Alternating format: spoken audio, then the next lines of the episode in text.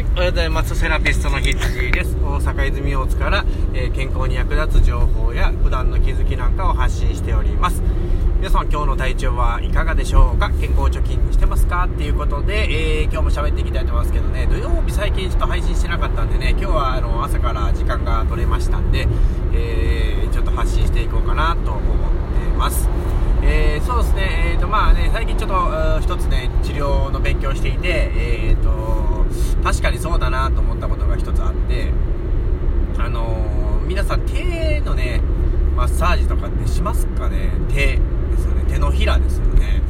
あのー実はね、手のひらっていうのは体のいろんな、えー場所を反映しててですね、まあ足の裏とかもそうなんですけども、あのーツボもたくさんもちろんあるんですけどの、あるんですけど、あの、反射区っていうね、えー場所で、まあ、例えば内臓とここがちょっと関連があるとかね、あの、肩と関連があるとか、そういうのがあるんですね。で、手っていうのは、ものすごく体を反映してるんですよ。で、例えばですけれども、えっ、と、中指ですね。中指の、例えばその節って分かりますかね？関節部分ですね。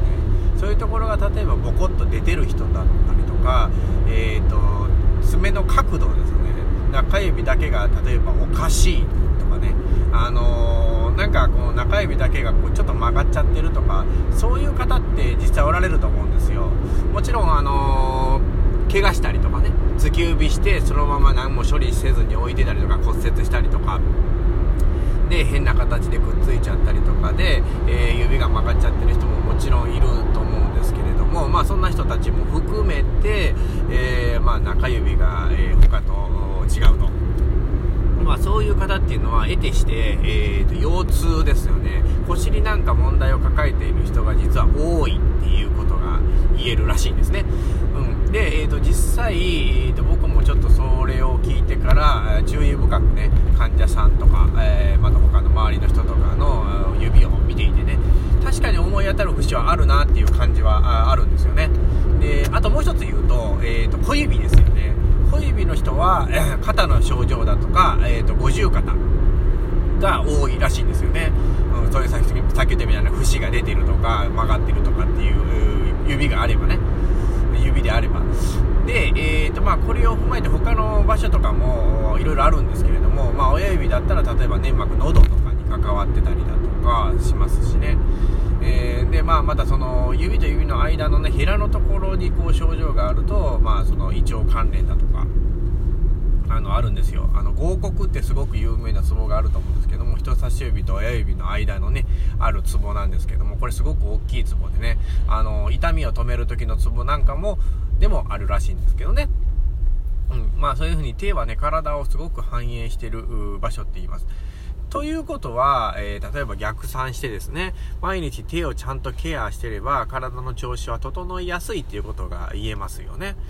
うん。で、えっ、と、手ってほら、大体の人がですね、あの、障害の方とか以外は、やっぱり左手と右手両方使えますんで、例えば左手、左の調子が不調だな、左の肩がね、とか、えっ、と、左の背中がとか、あの左半分がとかあの不調だなって感じた時は一回左手をねしっかりお風呂とかで、えーマッサージしてあげるとか痛い箇所をちょっとこう刺激してあげるとかっていう風にしてみればですよ。あのもしかしたら不調がね改善につながるかもしれないのでこれ一回必見でねあのやって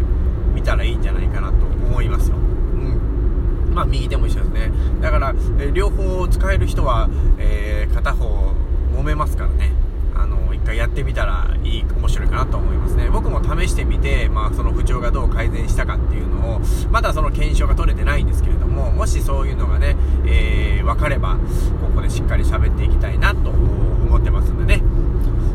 試しあれっていうことで今日はこの辺で終わりたいと思います。また次回のねあの配信を楽しみにしていてください。あではひセラピストの羊でした。じゃあねー。